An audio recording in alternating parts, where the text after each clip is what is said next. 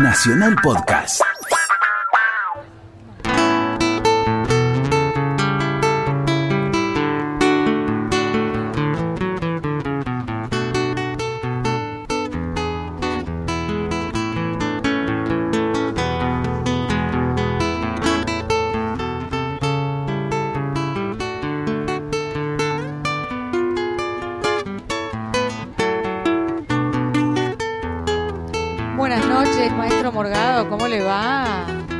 Señora? ¿Qué dice? Estoy muy contenta porque además de saber que estamos en Radio Nacional y saliendo para todo nuestro país, estamos en un lugar muy vivo que es la Feria del Libro, del autor al lector, que ya es una feria tradicional a la que viene gente de países limítrofes, de otras Ajá. provincias, y que realmente es un ejemplo eh, internacional de esta feria. Sí, así es. Pero claro, en esta primera parte de letra y música eh, nos visita, yo diría que no podemos decir otra cosa que un personaje. Tremendo personaje. Sí. Un personaje que uno podría decir, para ver, sin temor a equivocarse, respetuoso de, de la época, de una época, de un caballero, diría yo. Sí. Eh, ¿Vio cuando las abuelas decían el muchacho es chapado a la antigua? ¿Le Ahí gusta vamos. esa definición? Me parece muy bien. Sí, sí. Eh, usted que es un hombre del tango, Morgado, Ajá. ¿cómo lo definiría a él que es como si fuera un tango que camina, poner así? Efectivamente, un tanguero de ley, podría decirle, o tal vez un tanguero anclado en el tiempo. ¿Por qué no? Un Mientras no esté anclado en París, está bien. Claro. Eh, su peinado, no lo podemos transmitir por radio, ¿no? Pero esa fascinación del tanguero por conservar lo que usted, maestro, siendo un hombre del tango, no le ha importado tanto porque...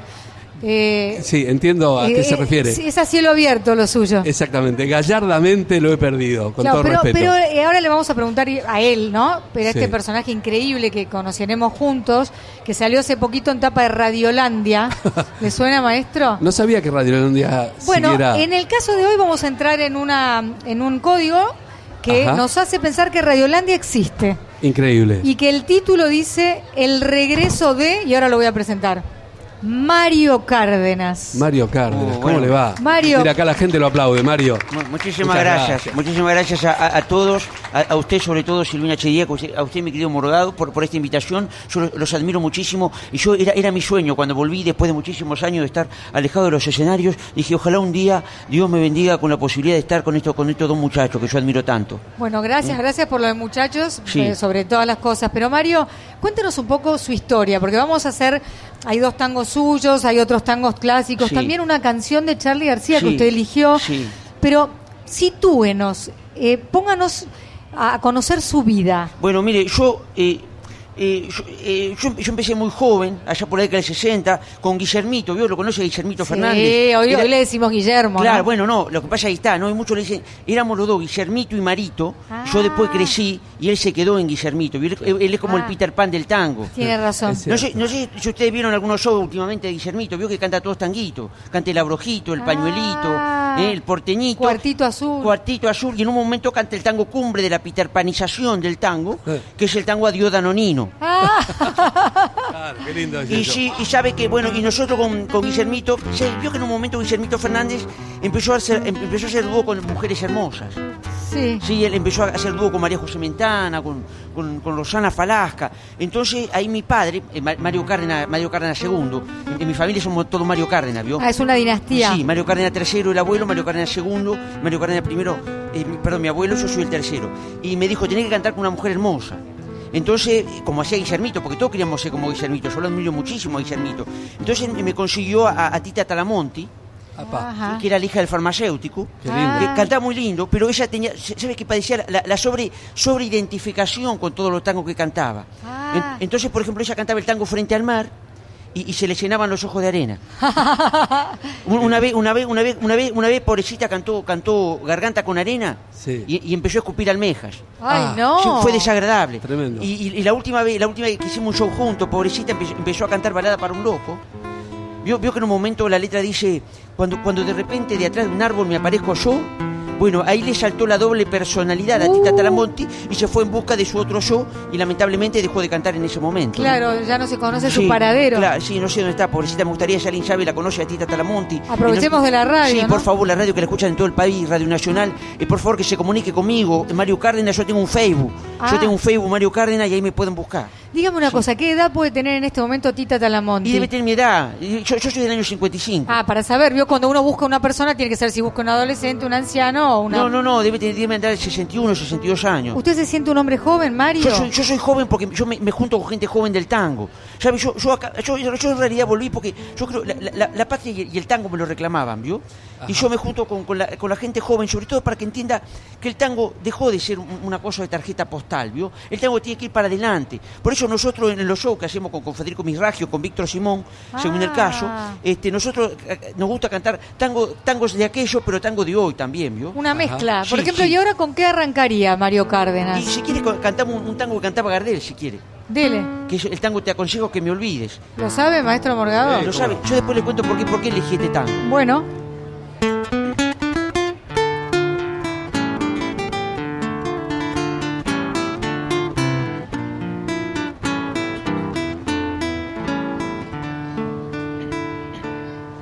Recibí última carta en la cual tú me decías Te aconsejo que me olvides todo muerto entre los dos.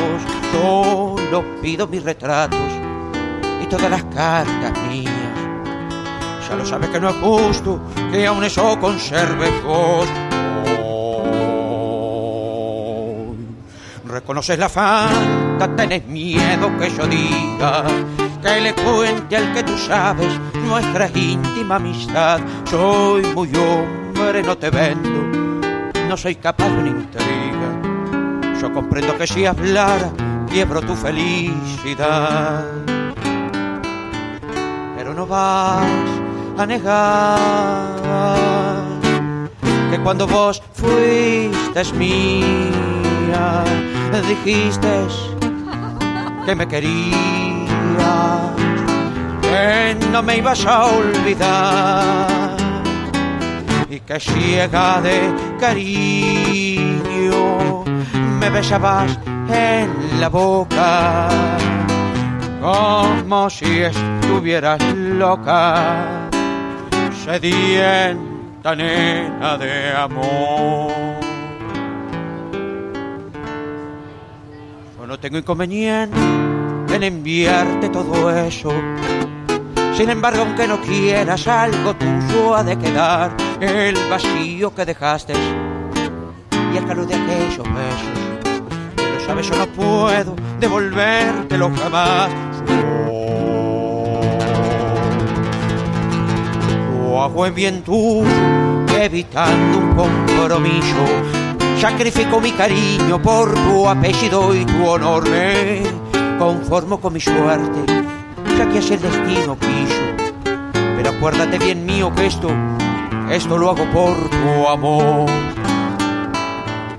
Pero no vas a negar que cuando vos fuiste mía, dijiste que me querías, que no me ibas a olvidar que ciega de cariño me besabas en la boca como si estuviera loca, sedienta nena de amor. ¡Eh, bravo! Mario Cárdenas.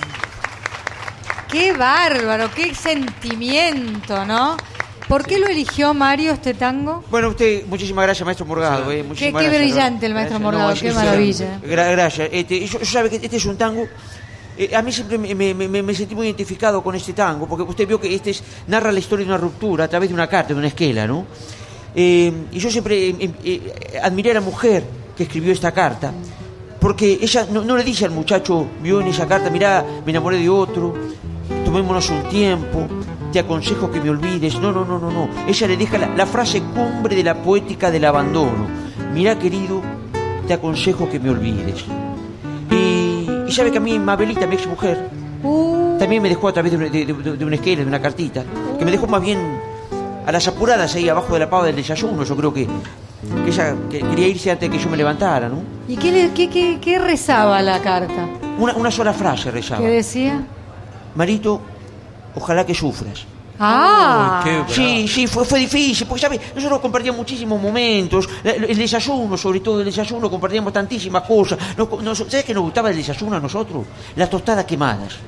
Pero, pero sí, pero no quemada, quemadita, no quemada tipo incendio forestal. En, en realidad yo no, no tenía, no tenía opción de que me gustaran de otra forma, ¿no? Ya- sabe, yo a veces le decía a Mabelita, mira Mabelita, si, si la sacas un poquitito antes del fuego, pero ella me decía, se me queman igual. Ah. Me y, y, sabe, yo hace, ya tenía mu- muchas discusiones como Abelita. Primero le cuento una cosa que nos gustaba. A, a nosotros nos gustaba ir a la milonga. claro, Sí, nos gustaba ir a la, era- éramos milongueros nosotros. claro. Lo, lo que más le gustaba a Mabelita de la milonga era bailar con otro. No, Sí, sí, pues ¿sabe qué pasa? pero qué cruel. Sí, era, era- pero eh, yo le explico, porque, porque yo, yo, yo, yo- yo- yo cómo se baila el tango, yo se lo explico, se lo explico a todos los oyentes que no saben bailar, es, es bastante fácil bailar el tango. Para mí no. Es fácil, mire, yo se lo explico. Eh, usted tiene que agarrar a la mujer por un brazo y, y por la espalda. Sí. Si, si usted presiona suavemente sobre la espalda de la dama, la mujer va a empezar a hacer para allá, para allá, para allá, para allá. Y si presiona un poquito más fuerte sobre la, la columna vertebral única, la, la- la mujer va a empezar a hacer para acá, para acá, para acá, para acá. Pero si usted presiona, sería, digamos, a ver, ¿cómo explicarle? En Si usted- diagonal. eh, no, cur- claro, curvísticamente sobre, sobre lo que sería el riñón derecho de la, de la dama. Ay, o sea, como que la abraza de más. Ahí la brasa de la, la mujer va a empezar a hacer para allá, para acá, para allá, para acá. No para entiende. Que ese, no, ese es el, el 8. El, el famoso paso Ah. co- conocido como el 8. Sí. Es un paso bastante estúpido según mi, Sí. mi mi gusto porque no, no conduce a ninguna parte. No, claro. Y yo Se estanca uno. Claro, en el mismo lugar. Yo como tengo este, este bracito discontinuo, yo, Ah. yo, yo no puedo pre- yo no puedo estirarlo con, con suma facilidad.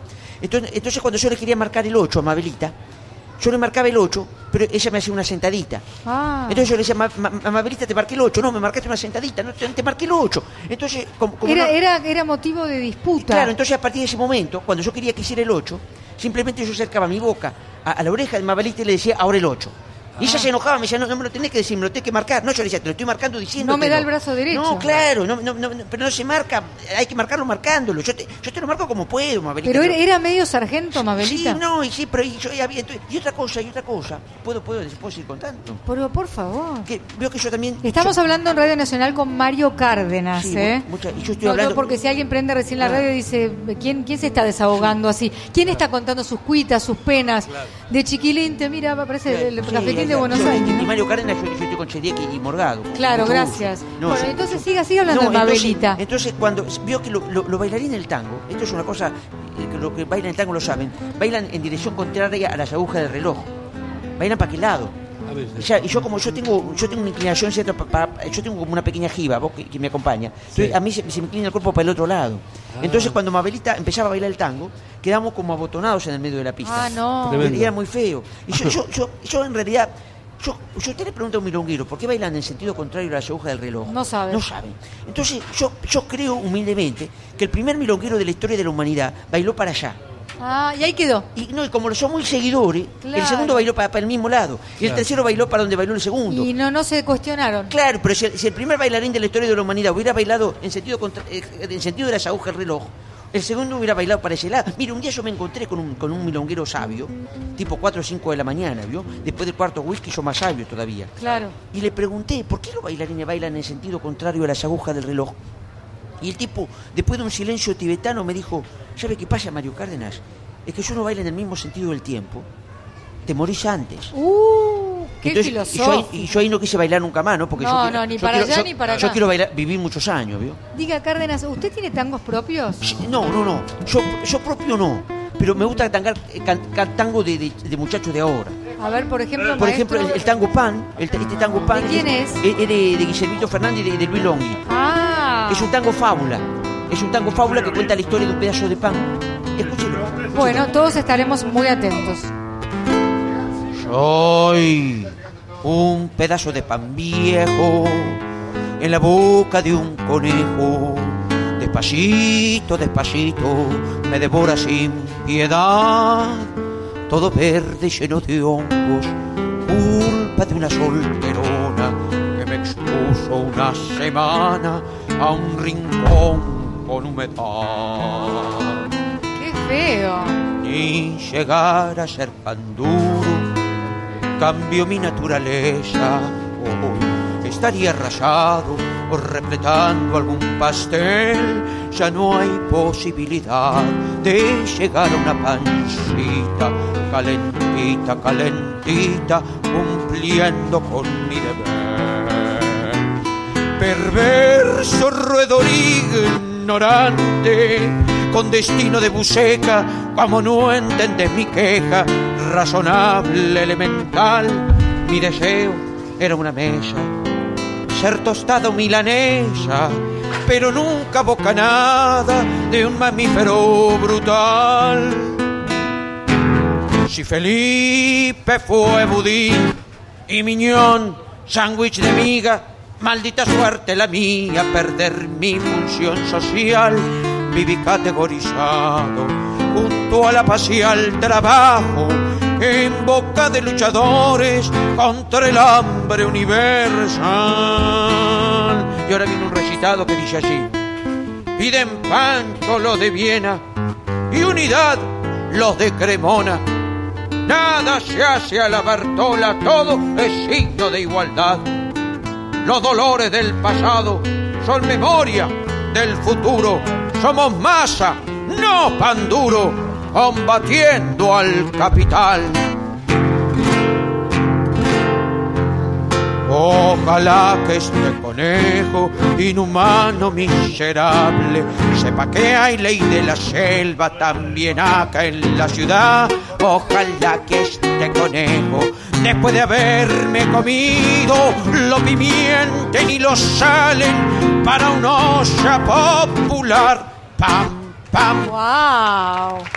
Pero cuánta filosofía dentro. de- Le da la mano al maestro Querido, Morgado. Gracias, gra- gracias, gracias Morgales, es un fenómeno.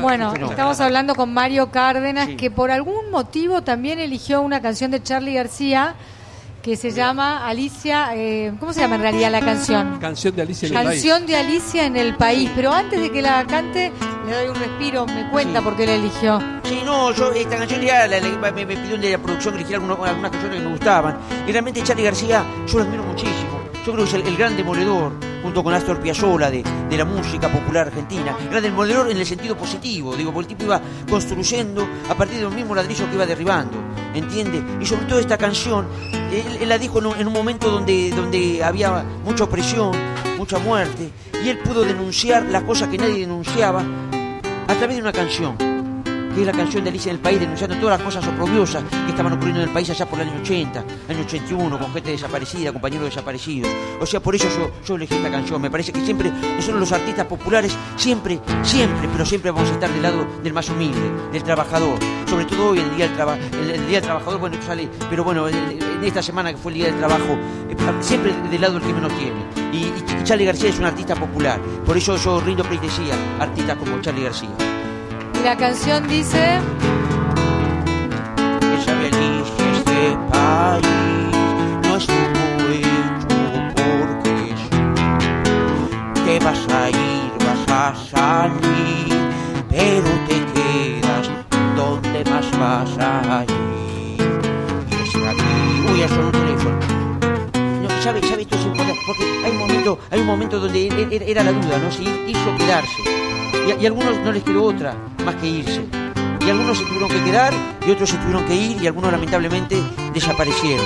Por eso es muy importante esta canción. Canción de Alicia en el país de, de Carlos Alberto García.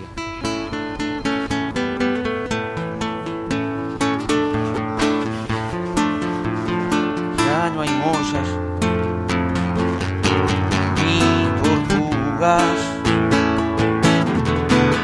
Enciende los candiles que los brujos. Piensan en volver, no van a volver los brujos, no, no, nunca jamás, a nublarnos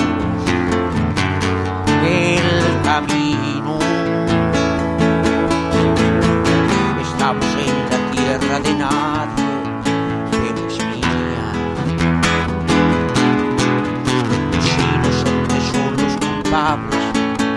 es mía. Los inocentes son los culpables, dice su señoría. Qué cosa, qué, qué cosa terrible que pasaron esos años, ¿no? Qué cosa Terrible. terrible, gracias. Yo, yo quiero, le quiero agra- agradecer, Morgado, por, por, por por tocar esta canción que me gusta tanto y que nos identifica tanto a todos los argentinos. ¿no? Gracias a Gracias usted. a usted, gracias a usted, Mario Cárdenas. Escúcheme, eh, ¿es nostálgico usted de alguna época? Algún, de esta época seguro que no, pero ¿tiene nostalgia de algún tiempo pasado? Sí, yo, yo, yo, soy, yo soy nostálgico de los momentos en que el pueblo vivió feliz.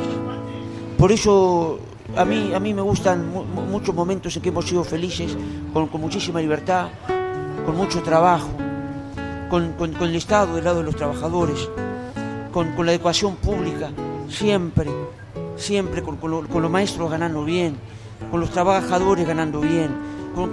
E- esas son mi- mis épocas, las que yo más, más, más añoro, esos, esos años ¿Y el romanticismo se ha perdido o usted cree que todavía hay chances de ser románticos? No, sí, yo, yo, yo tengo la esperanza de volver como Abelita. ¿Sabe? Ma- ma- ma- No, a pesar Sí. de que ella le dejó esa esquela donde decía, espero que sufras. Sí, sí, a a pesar de eso, porque yo mis momentos felices, ¿sabes que yo en el año 76 me, me- me tuve que exiliar? Yo viví mucho, mucho tiempo en Francia y como Abelita fue mi exilio. Y sabe que, que, que me dio una mano muy grande fue Julito Cortázar. Yo era muy amigo de Julito Cortázar y como Abelita, sabe que toda- todas las noches nosotros teníamos en, en la mesa de luz eh, Rayuela. Y, y- yo no entendía nada, yo no entendía nada. Yo muchas veces le decía a Julito Cortázar, ¿por qué, ¿por qué escribí tan difícil? ¿Viste? Porque yo, siempre leí con intesado, esa cosa leía yo. Y escribía, porque entonces Mabelita me hacía leer siempre fragmentos de, de, de Rayuela, y algunos yo los entendía, vio como ese, eh, to- toco tu boca, voy dibujándola como si saliera de mi mano. Pero había fragmentos que yo no entendía. Y Mabelita, cada vez que llegamos al capítulo 68, se me ponía cachonda. Caramba. Sí, el capítulo 68. yo- Caramba. sí, porque yo- y no se entendía nada, porque era todo con palabras inventadas. No sé si lo conoces, se cachó de tanto leerlo. Sí, eh, sí. eh, eh, eh, apenas él le amaraba el noema, a ella se la golpeaba el clémiso. Y caían en, en hidromurias, en, en salvajes zamboños, en sus talos exasperantes. No se entiende nada. Eh, Pero ella, ella la colocaba. Sí, y, y- y cada vez que él procuraba relamarla sin copelusa, se enredaba en, en un grimado quejumbroso y tenía que embolsionarse de cara al, no- al nóvalo, al nóvalo, sintiendo como poco a poco las arnillas se, se espejunaban, se iban apeltronando, reduprimiendo, hasta quedar tendido como el trimalciato de ergomanina al que le han dejado caer unas fílulas de cariacons. Ah, no, es porno. Ah, Es bueno, porno entonces eso. cuidado. No, ay, ¿eh? claro, por eso le gustaba a Mabelita. Claro, y, y es- claro ahí está. Mándele ahora mismo una esquela Claro. y dígale, al fin te entendí. Así, al fin entendí, claro, esto de Cortázar, porque este era apenas el principio, pero en un momento dado... Por eso, usted me parece que Sí. ella le debe haber perdido la paciencia a usted porque usted no comprendía. Pero ahora dígale, Mabelita, entendí todo. Mabelita, volví. Firmado tu querido Mario Cárdenas. ¿Nos queda tiempo para un tema? No, O- no, ya no, no, no. no, no, no, ¿Qué, qué, qué me Yo, quiere yo decir? no solo quería eh, decir un texto. Desa- desahóguese. Sí, no, le, le podía re- recitar un texto. Sí, cómo no. Con- con Yo mientras tanto voy agradeciendo a Walter Davesi, que es nuestro operador, a Santiago Conde y Carlos Fernández en el sonido, a Victoria de la Rúa que está produciendo, a la gente que se ha quedado a escucharnos aquí en la Feria del Libro y, y di- haga lo que usted sienta. Tenemos unos minutos que son suyos, porque en el próximo bloque está Sabrina Artaza, Sapu Artaza. ¿eh? Que ir a ¿Vio qué ver... linda chica? Sí, bonita, sí, ahora, ahora me pongo los anteojos y la veo bien, porque de acá lejos no veo. No veo. Ella también tiene anteojos. A ver, dígame, No, ¿quiere que- anunciar algo? Sí, quiero que los miércoles pueden ver el regreso Ah, de Mario Cárdenas. cuénteme. El miércoles, todos los miércoles, en pista urbana. Ah. Que queda ahí en Chacabuco 874 a precios populares. ¿Y con, y con quién está? Voy a estar este miércoles con Federico Mirraji y después con, con Víctor Simón. Sí. Cada uno tiene que averiguar el miércoles que le Sí, toca. sí, sí, pero eh, después digo, uno, con otro son dos ¿A qué hora? A la, a la 21 a 15 horas. Es muy bueno En pista urbana. Sí, sí. Bueno, eh, es todo suyo, Mario Cárdenas. Eh, eh, me voy con un textito, si me acompaña con, con esta música. eh, un- un- una, una narración que tiene que ver con mis años de rebeldía. Eh, veo que las rebeldías son importantes. A veces son buenas, a veces son malas las rebeldías. Pero esta era una época de que yo era adolescente. ¿vio? Iba por la calle llevándome el mundo por delante. Vio que en esa época uno es así, ¿no? Bateando los tachos, bateando los perros, bateando las puertas. Y un día, una noche, yo volviendo a mi casa, vengo así con esa actitud irreverente, si se quiere, y por ahí siento un ruido. Y, y- y veo, veo que pasó lo que pasó. ¿Y sabe qué pasó? Se cayó la luna. No. Se cayó la luna. Y yo, con, con mi premura acostumbrada, en vez de contemplarla así de cerquita, le hice bolsa de un piedrazo. No. Sí. Y dije, minga de seducción en mi vereda. Se acabó por fin la puta noche iluminada. Que se animen ahora los compadres de Balvanera a bailar el tango en esa esquina. Que vengan los perros con cara de pichones afiebrados a ladrarle a la nada. Que vengan ahora los poetas a inmortalizar mi barrio. Que se animen los, los viajeros a cantarle al desamparo. Oh, cuántos desencuentros. Cuántas caras espantadas. Cuánto más tendrán ahora por llorar las minas enamoradas. En ese momento llegó mi viejo, mi querido viejo, y me dice, Marito, Marito, Marito, siempre fuiste un intolerante. Y agarrando la luna entre sus brazos dijo, si bastaba nomás con subirte un banquito y volver a colgarla. Gracias, Mario Cárdenas. Gracias, Silvina Chediek, gracias, maestro Morgado. Lo dejamos al maestro brillar hasta que nos vayamos a la única pausa que tenemos que hacer en esta emisión de Letra de Música.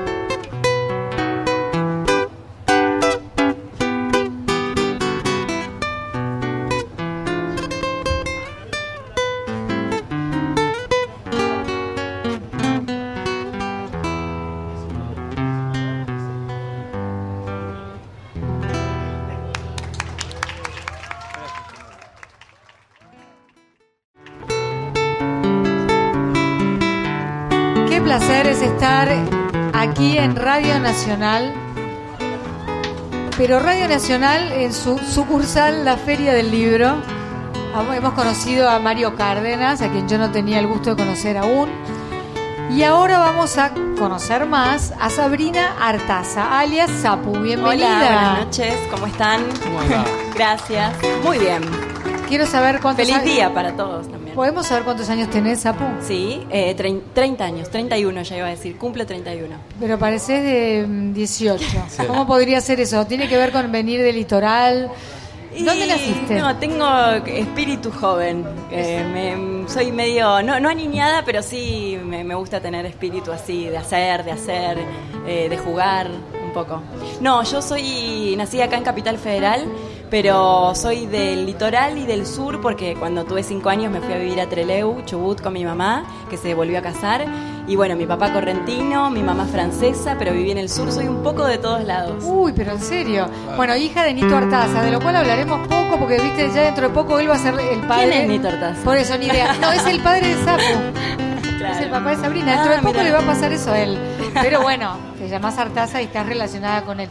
¿Cuántos años viviste en el sur? Eh, y más o menos 13 años.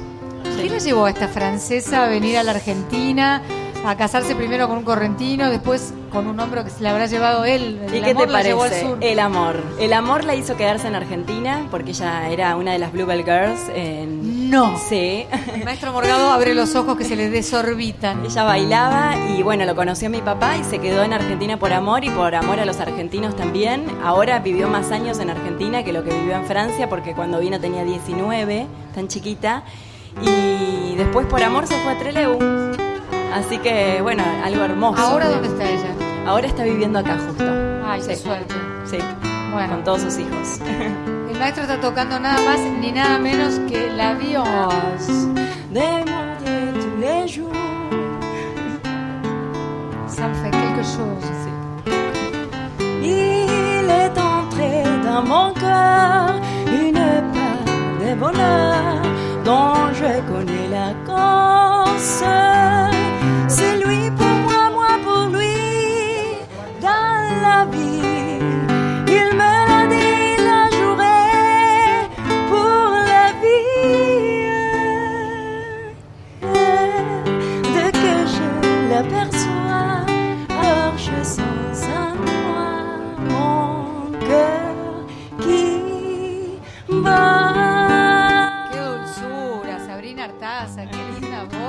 ¿Verdad? Mucha la letra. Qué lindo es tener público acá. Gracias. Sapu, bueno, espera.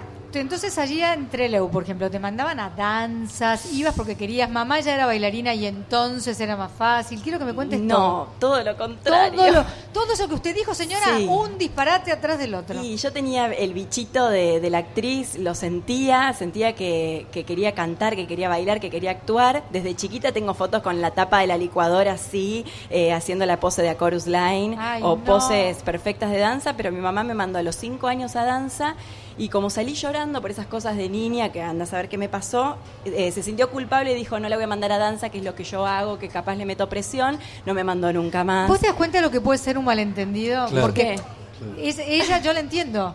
Sí. La mandé a clase de danza, me la devolvieron llorando. No le voy a meter presión. Y en realidad a lo mejor una compañerita le dijo algo, o la profesora habló un poquito, un tonito más alto. Sí, o le dolía la panza. Lo que fuere, pero la madre la cree preservarla de lo que en realidad ella se moría de ganas de hacer. Sí, pero bueno, no- nos fuimos a vivir a Trelew y era eh, no había tantas escuelas, eh, ni de teatro ni de danza. Eh, hice un poco de teatro de chica con mi hermano también y a los 10 años me entregaron un volante en la puerta de la escuela. Eh, una chica que tenía que daba clases de salsa, de, de acrobática y empecé a bailar salsa y me enamoré. Eh, el otro día visité en Trelew el primer escenario donde bailé. Te aclaro que te están escuchando entre Leo, ¿eh? Sí, les mandamos un beso enorme en la rural de Treleu, bailé por primera vez y de ahí no paré y sentí, yo siempre sentí que era lo que quería hacer, pero mi papá eh, no quería que yo fuese actriz, que sus hijos fuéramos artistas porque eh, él sabe lo que es el trabajo del artista, que algunas veces tenés trabajo, otras veces no, que y bueno, que Y se eso complica. que él es un exitoso, de punta Sí. a punta, ¿no? Bueno, él dice que tuve que tuvo suerte, para mí fue más que eso. La suerte puede ser para una primera vez que alguien te descubre o te da una oportunidad, pero sostenerse en el tiempo durante tantos años Sí. a pura suerte no es. Sí, tal no puede cual. serlo, digamos. Sí, eh, es talento, es compañerismo, es est- estudio. eh, y bueno, eh, la verdad es que de ahí no, no paré, después me vine acá y estudié periodismo, que fue lo más parecido a entretener, comunicar. eh, y después dejé todo antes de recibirme y empecé a estudiar comedia musical, que desde siempre fue mi pasión. Eh, yo sentía que mi vida eh, era una comedia musical, me imaginaba todo con esa cosa de cuando el, el actor no puede más con lo que le está pasando, que tiene que empezar a cantar, y no puede más con lo, con lo que le pasa en el cuerpo, que tiene que empezar a bailar, porque lo que le pasa se transforma en un cuadro musical, me fascinaba, La Bella y la Bestia. Qué ese- linda forma acabas Sí. de tener de explicarnos los que no somos, porque mira que hemos entrevistado a Pablo Gorlero, que es experto, a Ricky Pashkus, que es Mirá. un gran amigo, Sí. a, a montones de actores y, y gente que, que participa del teatro musical. Pero esto que acabas de decir, así como lo dijiste, es la primera vez que lo escucho. Es como si fuera que las cosas te van sobrepasando. Sí. No es que, bueno, mm, alcánzame la azucarera, no, es Claro. bueno, quiero cantar lo que me pasa y cantarlo no me alcanza, entonces lo bailo. Me Sí. encantó. Y, hay- y- y por eso es muy importante hacerlo. Estamos desde- hablando con Sabrina Artaza, si ustedes recién prenden la radio, ¿eh? Eh, por eso es muy importante hacerlo desde la actriz, desde el actor, eh, que uno se tiene que creer lo que está haciendo, más allá de cómo cante, de cómo puede llegar a bailar. Y Eh, también hacérselo creer a los demás. Exactamente, es que si te lo crees vos, los demás se lo creen, es eso, me parece. Sí. Y entonces pri- primero dijiste, bueno, una actriz que se forme lo suficiente como para poder Sí. cantar y bailar. Exactamente. Ahora, ¿cómo hacen para, te lo digo ya desde un punto de Sí. vista de persona sedentaria de una cierta edad, ¿no? Bailar y cantar al mismo tiempo. Suena muy difícil. Suena difícil, sí. Eh, en principio yo trato de, de aprenderme bien la letra de la canción. Eh, y también a dónde te lleva eso y la coreografía hace que te acuerdes la letra. Ah, sí, en tal parte yo iba para allá y, ahora voy para allá y lo que estás contando. Hay letras que se parecen muchísimo y es re complicado. Hay unas cuantas veces que hemos metido una sanata o que por ahí haces... Y que dijo, nadie sabe, pero, pero no pasó nada. Bueno, y justamente ahí la canción que tiene acá el maestro eh, fue, creo que la primer, el primer musical que hice yo en mi casa, así eh, con, con mi hermana en el patio. Mi mis hermanos eran mis asistentes, todo hace esto, hacíamos programas de radio también y yo era la conductora, por supuesto. Obvio. Me parece que sometiste a tus hermanos Sí, un poco. ¿Sos sí. la mayor? Sí. Pobre chico. ¿Y cuál es esta? Y esta es de Cachita Galán, que formó parte del club de- del clan, así que... ¿Y se llama? Sóplame un beso. Yo no sé por qué razón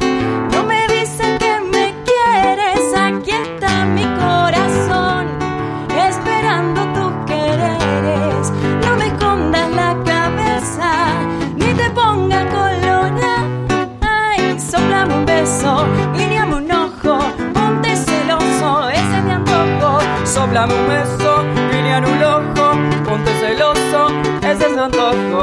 Soy el- Yo no soy de porcelana,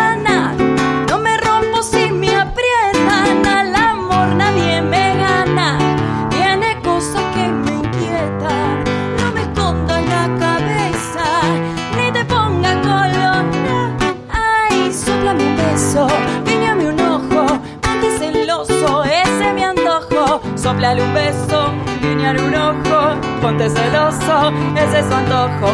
Sóplame un beso, punchi punchi. Bravo, Sabrina Artaza. Ahora trata de La, parte grave era la Era de de los varones. Claro, un varoncito. Yo no me anoté la letra, pero tendría que haberlo dicho. Usted tendría que haber hecho esa parte, claro. maestro. Escúcheme una cosa, chiquita. Todo bien, pero con una madre francesa y con tus solo 31 años, ¿de dónde sacaste el club del clan vos? Eh, había una revista que no sé si me llegaba a casa, si llegaba la abuela que la compró en el kiosco, no me acuerdo, eh, Teleclick, eh, Teleclick. que venía con, con los discos. Ay, ese disco era espectacular, creo que lo, tengo guardado, por lo menos anotados los temas. Eh, tenía unos temones y e- ese me encantó y yo estaba barriendo en el patio de mi casa con mi hermana y ella hacía lo que yo le, le decía Claro, que tenía que hacer y y la me armé el musical. ¿La escoba era un poco el micrófono o no? Sí, era un poco Claro. el micrófono, pero yo barría, tenía un pañuelo, el delantal, todo, y esta era una de las canciones que más me gustaban, pero había, no sé, eh, no sé Yo si quiero saber qué fue de la vida de tus hermanos, que eran tus asistentes, tu público, tu todo. ¿Esos chicos se dedicaron a otra cosa? No, mira, eh, mi hermano Juan Manuel es actor, eh, también estudió relaciones públicas porque mi papá dijo, estudió una carrera que para él la Yo actuación sé no lo era que una te carrera. digo, yo sé lo que te digo. Exacto. Y mi hermano se recibió y le dijo, ahora me bancás cinco años que yo estudio lo que quiero. bien. y es actor. Te- ahora- Acá tenés el título, pero ahora déjame estudiar lo que Exactamente. quiero. Y tu padre lo hizo. Y sí, No le quedó que- más no le remedio. quedó Y más remedio. Y ahora mi papá, un poco después de que nos vio, nos dio como Su bendición. su bendición, decir, bueno, chicos, ¿qué voy a hacer? Le ¿Tu salieron papá tres hijos artistas. fue a ver Luz Cenicienta? Fue a ver Luz Cenicienta. Lo que hace esta chica en esa obra es extraordinario. Lo que hacía en realidad, porque la obra ya, ya bajó, pero Sí. es increíble. Bueno, Cuénteme, gracias. maestro, porque usted lo fue a ver. Fuimos a ver con mi hija Cata y la pasamos bárbaro. ¿O no, Cata? Cata justo está acá y me dice que sí, desde lejos. ¿Y qué, qué hacía Sabrina? Y se abrió un personaje, Era la mejor amiga de, Cenicienta. claro. Exactamente, Rosa. ba- bailaba, cantaba, hacía. Un poco torpe y. Impresionante. Sí. Sí. Desarrollaba Y, todo. eh, exactamente, era música con una tonada medio flamenca, pero hacía un poco de humor, que es la verdad una de las cosas que más me gusta, eh, hacer O sea humor. que lo tuyo es genético, querida, además. Por más Sí. que tu padre quiso luchar contra los genes. Y el pudo. otro hijo de mi papá también es músico. Ah. Toca el piano, la batería, la guitarra. eh, no, no- no pudo. No pudo conseguirme eh, hijos médicos, ni abogados, eh, ni escribanos. No, todos, No todos le, no le actores, salió. artistas. Pues, cuando elegiste una canción de Reina Rich, ¿creciste con Reina en Colores? Crecí con Reina en Colores y también un poco las puestas de Reina Rich eh, me sobrepasaban. eh, y tengo, mira, con esto de, éxito. de- de contar algo, yo me acuerdo con esta canción eh, del living de mi abuela, porque habla del chocolate. eh, y me acuerdo de cuando le robaba los chocolates a mi abuela que sabía los escondites. Qué bueno. Bueno, si un... Cuando era chiquitita me decía mi mamá, no comas chocolate, te podés intoxicar, te duele la pancita, los dientes se te caen, no comas chocolate como un pedazo de pan. Cuando iba a la escuela. Cuando iba a la escuela esperaba el recreo, comía chocolate en verano y en invierno. En las vacaciones en la casa de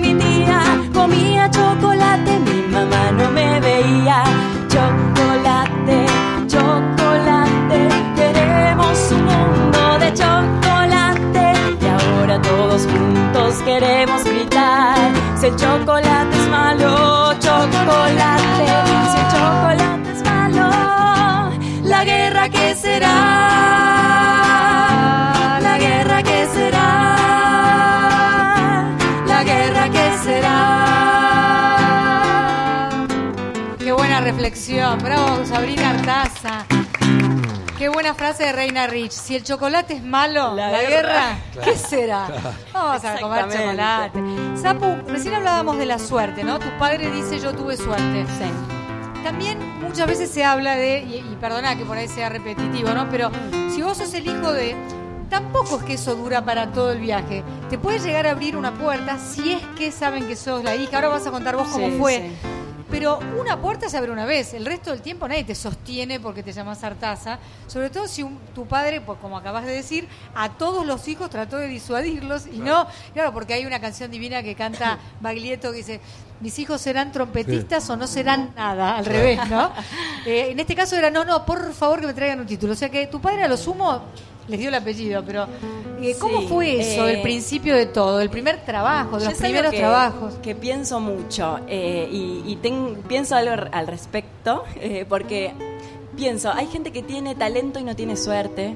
Eh, que el suerte es un factor muy importante también. Hay veces que uno dice, uy, qué injusta es la vida, que, que los talentosos no, no, No trascienden. no trascienden. Pero hay veces que, que también eh, hay gente que tiene suerte y no tiene talento, hay gente que tiene talento y no tiene suerte. También el- el- la disciplina y el estudio es muy importante. A mí cuando me vienen a decir, ¿dónde puede estudiar mi hija? ¿Qué puede hacer para presentarse a casting? No es presentarse a un casting así, que quedas maravillosamente eh, por arte de magia. Es el estudio, eh, la disciplina, Sí, sí, claro. el compañerismo y también, así como digo, hay gente que tiene suerte, tiene talento, hay gente que eh, tiene plata, porque hay gente que se que, que solamente trabaja porque se produce sus propias cosas y bendecidos sean, pero Claro. eh, una veces también dice, ay, pero me gustaría hacer esto, y, pero no tengo la plata para hacerlo. Eh, y hay gente que es familiar de, pero eso no quiere decir que, que trabaje por eso. Eh, a mí me parece que el, el factor de ser hija de Nito Artaza, obviamente que al- a la hora de presentarme en algún lugar o de que pueda tener prensa, es, es, eh, más probable que la gente me conozca por el apellido.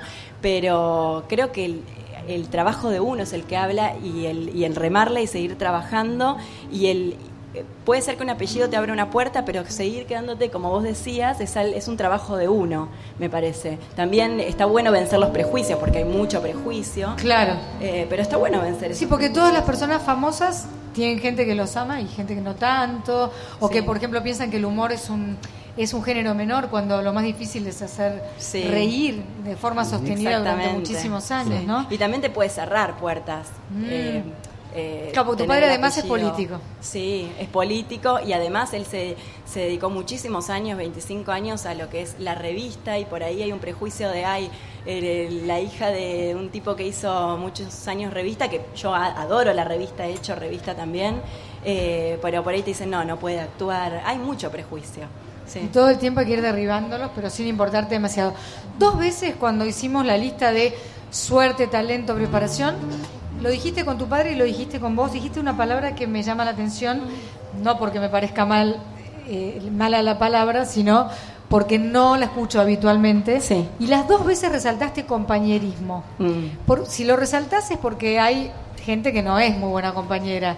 ¿Por qué crees que el compañerismo puede ser clave para una buena carrera? Porque uno puede ser muy buen compañero y aún así quedar en el camino. Vos lo pusiste como un requisito, está tocando una de, una de Donald, que es compañero, sequendengue, sequendengue. Es un poco de nuestra época, es una rocola el maestro. Compañeros, Chequendengue, chequendengue, siempre fuimos compañeros de alegrías y tristezas en la escuela y en el bar. Compañeros, siempre fuimos compañeros.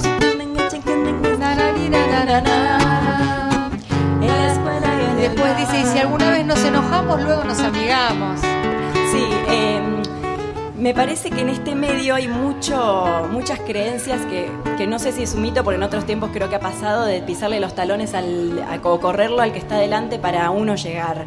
Eh, y mucha envidia y, y me parece que, que este, tiene que ver con que o con sentir que cada uno tiene algo para dar eh, y que somos todos di- distintos. En casting pasa que, que, bueno, si no quedó uno, capaz que no es porque vos no tenés talento eh, y el otro sí, sino porque más les da todo, les da la voz, el personaje, les da el physique du rol, que se le dice cómo es- tiene el, el pelo, cómo tiene la cara, y, y que cada uno tiene algo en especial. Y digo compañero porque hoy en día también la gente, somos muchos los que estamos en este camino, ya no es como antes, somos cada vez más, hay cada vez más escuelas de comedia musical, de teatro, de danza, entonces eh, las Y a producciones... veces no tantas producciones. y no tantas producciones y, y, y además que la pasás mucho mejor trabajando con, en un buen ambiente, eh, el día de mañana el que fue tu jefe puede ser tu compañero, el que es tu compañero puede ser tu jefe, eh, o- vos... La vida da vueltas. La vida da vueltas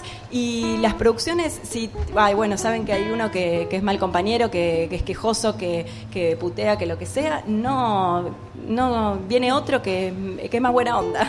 Claro. Eh, prefieren no tomarte. Y, y digo, las por ahí uno está en una situación en la vida que, que ayuda a otro y en otro momento que necesitas esa ayuda viene de ahí y eso lo Y si no de mi viene papá. de ahí, viene Sí. de otro lado. Y viene de otro lado. Porque uno también se da cuenta que no, no siempre, y además uno no debería en la vida hacer algo bueno para que esa persona te devuelva, pero la vida devuelve. Sí. Es impresionante eso, ¿no? Sí, mi- bueno, mi papá siempre me dice, cuando hace producciones, o cuando hacía en realidad producciones, que tomaba por ahí gente eh, más grande como Mario Zapag, que en su momento mi papá entró y era nuevo cuando Mario Zapag estaba en la cresta de la ola, y mi papá le dio trabajo cuando ya estaba en el final de su carrera. y seguía me- siendo igual de talentoso. Exactamente, y mi papá me dijo, yo le doy trabajo porque es bueno y porque es- la gente se olvidó de él, los productores se olvidaron de él, y yo cuando sea más grande no quiero que me pase esto. Qué lindo lo que decís. Y bueno, por eso rescato lo del compañerismo y bueno, ser, tratar de hacer lo mejor y ser buena persona, tratar. Estamos hablando con Sabrina Artaza, Sapu, que le fue quedando. Quiero agradecer porque después me voy a olvidar tal vez a Walter Davesi, que es nuestro operador, a Santiago Conde y a Carlos Fernández, que están operando el sonido, a Victoria de la Rúa, que es la productora del programa. Y queda una canción que es muy linda, que se llama La Vida. Ah, ¿Eso es Silvio Rodríguez? Silvio Rodríguez. ¿Cómo conociste a Silvio Rodríguez? Porque en nuestra época te lo tenían que pasar en un cassette clandestino. Claro. eh, Sí, sí. mira, fue re loco porque me lo presentó en una clase de francés en Trelew, teníamos una, un petit atelier de francés eh, y mi profesora un día nos dijo, miren, les quiero acercar esta canción que me encanta y así, así la conocí. Mira qué lindo. ¿Y tu madre te hablaba en francés? No, no, Ah. poquito en casa. Sí, mi mamá se reconcilió un poco después con Francia y, y todo, pero ahora estamos, yo aprendí y ahora estamos tratando de hablar más en francés en casa. ¿Ella pudo volver a bailar, volver a dedicarse al arte? Eh, no, no, no, no. eh, se dedicó quiso. a dar clases. No, sabés que un día le pregunté, ¿qué te pasa cuando, cuando ves una obra? Ella quedó embarazada de mí cuando estaba haciendo Sweet Charity. Ajá. Eh, después se volvió a hacer acá con Florencia Peña. Y le dije, ¿qué te pasa cuando ves teatro? ¿Te gustaría volver? Me dice, lo que pasa es que yo estoy ahí. Y fue mágico que me Ay, diga qué eso. lindo Porque es lo que uno siente cuando ve grandes cosas que lo está haciendo y también disfrutándolo, ¿no? Qué lindo, ¿no? Sí. Ella no se sentía ajena, todo lo contrario. Exactamente, Claro, sí. Estaba como mirando los pasos, contándolos Sí. como si ella tuviera que bailar. Sí, sí, sí. A ver esta canción tan linda. Usted me dice, ¿eh? La vida de un pájaro en vuelo, la vida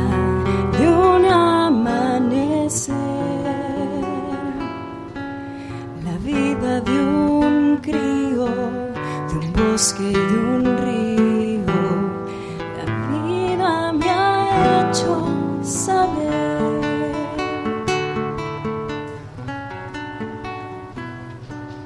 La vida del sordo y del ciego, la vida que no sabe hablar,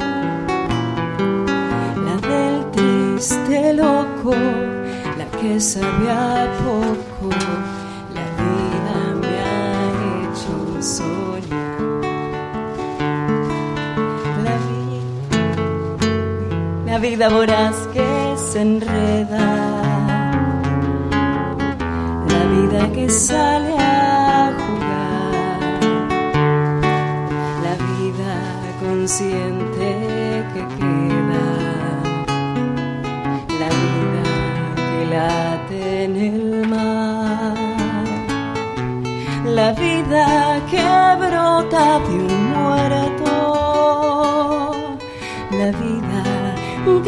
que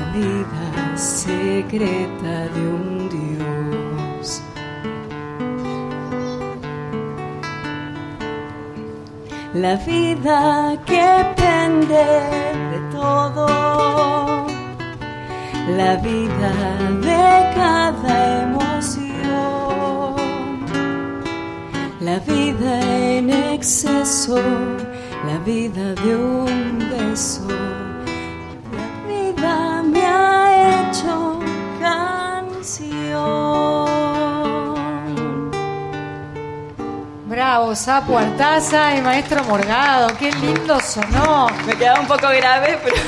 Ah, ¿sí?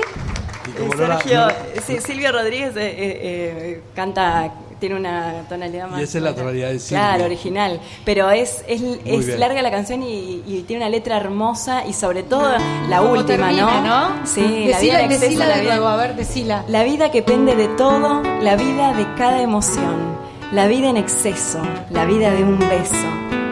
La vida me ha hecho canción. Qué bueno, es lo que vos. Sí. Ahora, ¿te gusta cantar? ¿Te gusta saber qué decís en cada palabra, como pasa con los actores que cantan? Estudiaste periodismo, es decir, la palabra te importa mucho. Sí, me importa mucho. Trato de, de cuidarla mucho. Uno habla tanto en el día. Te juro que ay, me casé en noviembre del año Wow. pasado. Estoy recién casada y mi marido habla tan poco. Cuando empecé a salir con él dije, ay, qué aburrido, ¿qué voy a hacer? Y después aprendí a disfrutar de eso. A- Por ahí no estamos hablando ninguno de los dos. Yo era, y agarramos la ruta eh, y para que no se duerma tenía miedo y, digo, ¿qué tema saco ahora? Porque ya hablé de todo y sacaba nombres de hijos, de posibles hijos. Ay, ¿viste? qué lindo. Ya a, a esa altura. Y uno se pone, ¿viste? ¿Te pasa algo? ¿Estás enojado? No, Soy no, no así. está hablando. ¿viste? Y a él, si vos hablas mucho, le molesta. El maestro está tocando The Sound of Silence. Eh, no, no le molesta. No me, no me dice tampoco, che, bueno, Sabri, para un poco. No, no. es un hombre de pocas palabras, pero cuando Sí. habla, Pero cuando habla, exactamente. Sí. o sea, sabe, sabe- los hombres son un poco más así, ¿no? Somos un poquito más reservados. Fíjense que ustedes hablaron todo el tiempo y yo metí ahora recién un Ahora, bocadillo. mire, nos quedan dos minutos que se los vamos a dedicar a todo usted, maestro Morgado. Diga lo que sintió a lo largo del programa, a lo largo de esta parte. todo lo que- lo que te fuera de, callaron. fuera de broma, después de conocer a una chica como Sabrina, la vio actuar, usted lo dijo hace un ratito. ¿Qué siente mientras escucha? En serio se lo pregunto. No, me parece que es, bueno, la vi actuar y entonces eh, comprobé el talento que tiene, que es realmente extraordinario, es una gran no. cantante, una gran actriz, es lindísimo verla en, en escena, como, como brilla, fantástica, y es hermoso lo que dice, lo que cuenta, entonces es una persona íntegra y todo lo que ella evidentemente hace es el resultado de lo que es. Bueno, me gustó, estuvo bien, ¿eh? Y él, además de seguir estudiando, enseña guitarra. ¿O se te ocurrió enseñar alguna vez? Eh, es una deuda pendiente para mí. Y si Eh, tuvieras que enseñar, ¿qué preferís? ¿Canto, actuación o baile? No, eh, me voy más por el lado de la integración, de esto de la comedia musical eh, y, y de un poco de la expresión corporal, sobre todo para niños. Me encantaría eh, y es algo también que me lo tomo muy seriamente, así como vos decías la palabra. Eh, dar clases algo eh, que bueno, siento que, que a veces siento, tengo mucho para, para enseñarles, pero no me animo todavía. No me animo, Bueno, es una gran responsabilidad Tiene nada más todo que el año. 30, 30 años. Sí. Ni siquiera, decís ya 31 y no tenés. Tienes solo 30 años para seguir eh, Tengo viviendo. miedo que se me descontrolen, ¿viste? Ah, ese es el miedo, no, Sí. no, no, no. Mucho rigor, mucho rigor. Mucho No, rigor. mentira, no, pero tenés toda la vida para, para enseñar, ¿no? sí. Porque además creo que uno es un eterno aprendiz, eso seguro, ¿no? Sí, Cada director te debe haber dejado huella. Para mí, eh, los directores fueron mis mejores maestros. De hecho, yo no tengo una formación académica eh, en teatro. Eh, tomé clases en muchos lugares distintos, hice la escuela de comedia musical, pero todos los directores fueron mis mejores maestros. Y eso sí, sigo tomando clases de canto, de jazz, ahora estoy haciendo doblaje, francés, un montón de cosas que como en este momento no, te- no estoy trabajando, me mantiene mi marido en este momento. Muy bien. Muy bien. Habla poco, pero paga mucho. No, lo que pensaba Todas también es que, y ya tenemos que irnos yendo, que ustedes los bailarines tienen que mantenerse flexibles pero también para dejarse seguir moldeando hay que tener una cierta flexibilidad para decir, bueno, yo ya sé hacer esto, pero tal vez el próximo que me dirija me enseñará algo nuevo. Exactamente. Sabrina Sapo Artaza, muchas gracias. El maestro Morgado está tocando aprendizaje de Sui Generis. Muchas gracias a los compañeros de Radio Nacional, gracias al público que nos está mirando aquí en la Feria del Libro. Un aplauso para ustedes. Bravo. Maestro Morgado, estar con usted siempre es un gusto. Igualmente. Y Sapu, si te volvés a cortar el corte carré, van a pensar que sos mi hija. No, te- es un hermoso corte, ¿eh? no es para cualquiera. Una vez nos confundieron, pero ella podría ser mi hija claramente. Bueno, se va cuando el señor operador así lo desee. Muchas gracias, buenas noches.